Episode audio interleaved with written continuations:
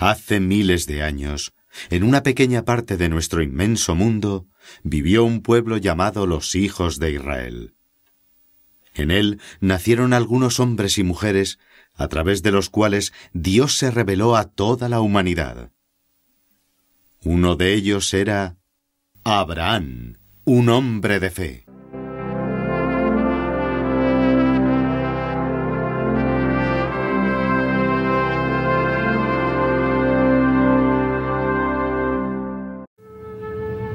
Abraham nació en la ciudad de Ur, en Caldea, ocho generaciones después del gran diluvio.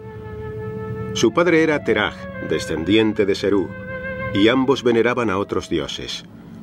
Durante este tiempo el pueblo de Abraham se desplazó hacia el norte, a Harán, situado entre los cursos superiores del Tigris y del Éufrates, en Mesopotamia, donde vivieron por muchos años.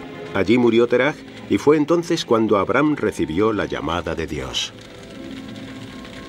Abraham, vete de tu tierra y de tu patria y de la casa de tu padre a la tierra que yo te mostraré. De ti haré un gran pueblo, te bendeciré y engrandeceré tu nombre que servirá de bendición. Bendeciré a quienes te bendigan y maldeciré a quienes te maldigan. En ti serán bendecidos todos los pueblos de la tierra. Tenía Abraham 75 años. La exigencia de romper con los vínculos terrenales y familiares para dirigirse a una tierra extraña suponía una dura empresa para él. Pero Abraham tenía tanta fe en la promesa de Dios que estaba deseoso de ir donde el Señor le llevara. Había mucho trabajo que hacer para el traslado. Desmontar las tiendas, reunir el ganado y dar instrucciones a su gente. Abraham era un hombre rico, pero tanto él como su esposa Sara echaban de menos la presencia de unos hijos que no habían podido tener.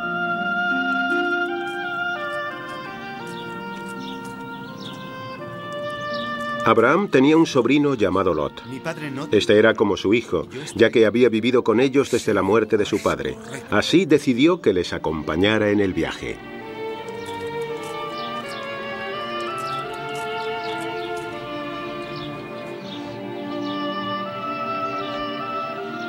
Si ni siquiera sabes dónde se encuentra esa tierra, ¿cómo puedes estar seguro de que encontraremos buenos pastos? No temas. El Todopoderoso cumple con sus fieles servidores. Debemos confiar en Él e ir donde nos lleve. Ahora comamos, que pronto emprenderemos el camino. Era un largo y peligroso camino a través de una tierra desértica y salvaje en la que habitaban tribus guerreras. Pero Abraham y su gente la atravesaron sin problemas. Cruzaron el río Jordán y llegaron a Betel, en el lugar sagrado de Siquem. Abraham construyó un altar para dar gracias a Dios por haberles guiado a salvo a la tierra prometida.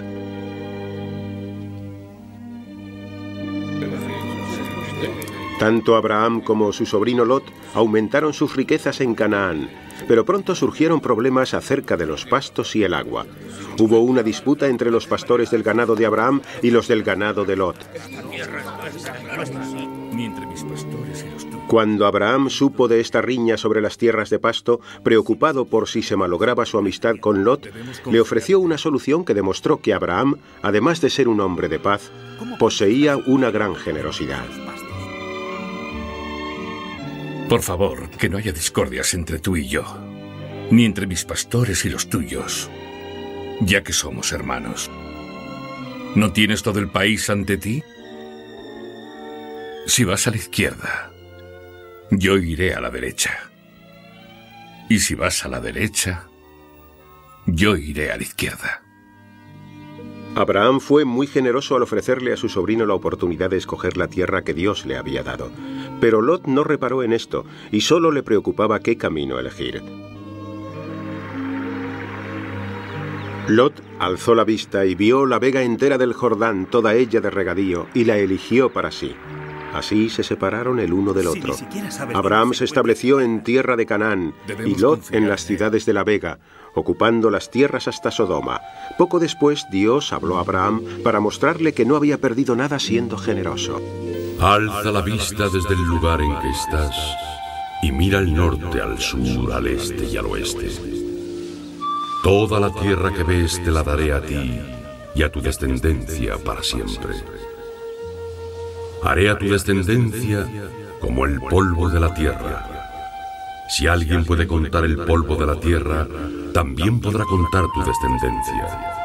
Levántate, recorre el país a lo largo y a lo ancho, porque a ti te lo he de dar. Mira, luego me preparas un buen... Los años pasaron para Abraham y Sara en la tierra del reino, años de paz y prosperidad. Puesto que el Señor le había prometido a Abraham darle un descendiente por el que todas las naciones serían bendecidas, Abraham y Sara mantenían sus esperanzas, aunque ello suponía una gran prueba para su fe. Abraham empezó a preguntarse cuándo cumpliría Dios con su promesa. Entonces Dios le habló de nuevo y consolándole le dijo, Mira al cielo y cuenta si puedes las estrellas. Así será tu descendencia. Dios consideró a Abraham como el padre de todos. No solo le daría lo que más deseaba, un hijo, sino también tantos descendientes que, al igual que las estrellas, no podrían contarse. Aunque cumplir con esta promesa parecía imposible, Abraham creyó. Él fue padre de todos los creyentes.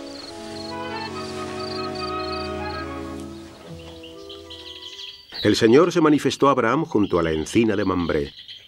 Abraham alzó la vista y vio que tres hombres estaban de pie junto a él. Apenas los vio, corrió a su encuentro y les dio la bienvenida.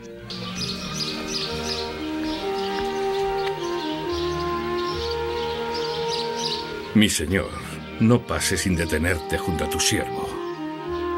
Haré que traigan un poco de agua para que os lavéis los pies y descansaréis bajo el árbol. Traeré un trozo de pan para que reparéis vuestras fuerzas. Haced como decís. Durante un rato descansaron los visitantes y Abraham se apresuró a la tienda y le dijo a Sara que preparara unas tortas de harina de sémola. Tomó un hermoso ternero recental y lo entregó a su siervo, que se dio prisa en prepararlo. Luego tomó cuajada, leche y permaneció en pie a su lado bajo el árbol mientras ellos comían. Después le preguntaron, ¿Dónde está tu mujer, Sara? Ahí en la tienda. Sin falta volveré a ti la próxima primavera. Y Sara, tu mujer, habrá tenido un hijo. Abraham se sobrecogió. No podía dejar de preguntarse, ¿acaso un hombre centenario puede tener un hijo y Sara con 90 años puede dar a luz? Sara, que lo oyó desde la entrada de la tienda, se sonrió para sus adentros pensando que sería difícil para una mujer de su edad tener un hijo. Pero el mensajero supo lo que estaba pensando y le reprendió. ¿Por qué se ha reído Sara diciendo de veras voy a dar a luz siendo una anciana? ¿Es que hay algo difícil para el Señor? En el tiempo señalado volveré y Sara tendrá un hijo. No me he reído. Sí lo hiciste. Y en la primavera, como el Señor había prometido, Sara dio a luz un hijo al que Abraham llamó Isaac y se lo agradeció al Señor de todo corazón. Sí, quedará bendito. Los años pasaron e Isaac creció convirtiéndose en un joven apuesto, la alegría de Sara y Abraham, que le amaban profundamente. Abraham pasaba mucho tiempo con el chico enseñándole las artes de la caza y dándole gran amor y atención. Pero una vez más el Señor iba a poner a prueba la fe de Abraham para que no hubiera duda de a quién amaba más.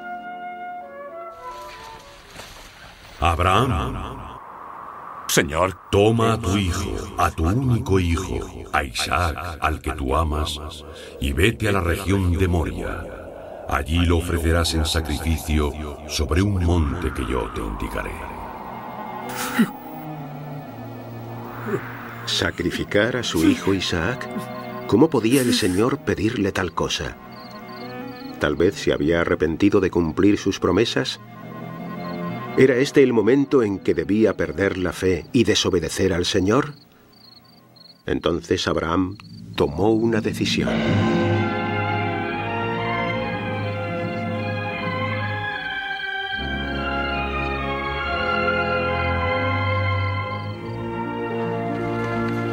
Muy de mañana se levantó, aparejó su asno y se llevó consigo a dos siervos y a su hijo Isaac, y se puso en camino hacia Moria. Que el Señor esté con vosotros y os guarde. No te preocupes, madre. Volveremos pronto. Es solo un viaje de tres días, ¿verdad, padre? Así es, Isaac, así es. Al tercer día Abraham alzó la vista y divisó el lugar a lo lejos. Entonces dijo a sus siervos, Quedaos aquí con el asno mientras el muchacho y yo vamos hasta allí para adorar a Dios. Luego volveremos con vosotros. Tomó Abraham la leña del sacrificio y se la cargó a su hijo Isaac, mientras él llevaba en la mano el fuego y el cuchillo, y se pusieron en marcha los dos juntos.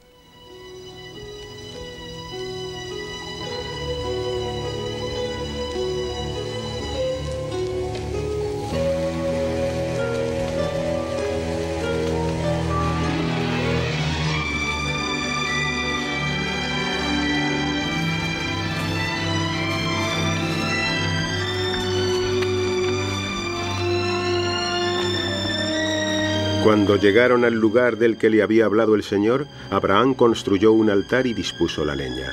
Entonces Isaac preguntó, El altar está listo para el sacrificio, padre, pero ¿dónde está el cordero? Dios quiere que tú seas el cordero, hijo mío. Abraham, Aquí estoy. No extiendas tu mano hacia el muchacho ni le hagas nada, pues ahora he comprobado que amas a Dios y no me has negado a tu hijo, a tu único hijo. Abraham levantó la vista y vio detrás un carnero enredado en la maleza. Tomó el carnero y lo ofreció en sacrificio en vez de su hijo. De nuevo habló el Señor a Abraham y le dijo, Por no haberme negado a tu hijo, tu único hijo, te colmaré de bendiciones y multiplicaré tu descendencia como las estrellas del cielo y como la arena de las playas. Y por tu descendencia se bendecirán todos los pueblos de la tierra. De este modo el Señor volvía a prometer la llegada del Mesías a un hombre que había superado una gran prueba de fe.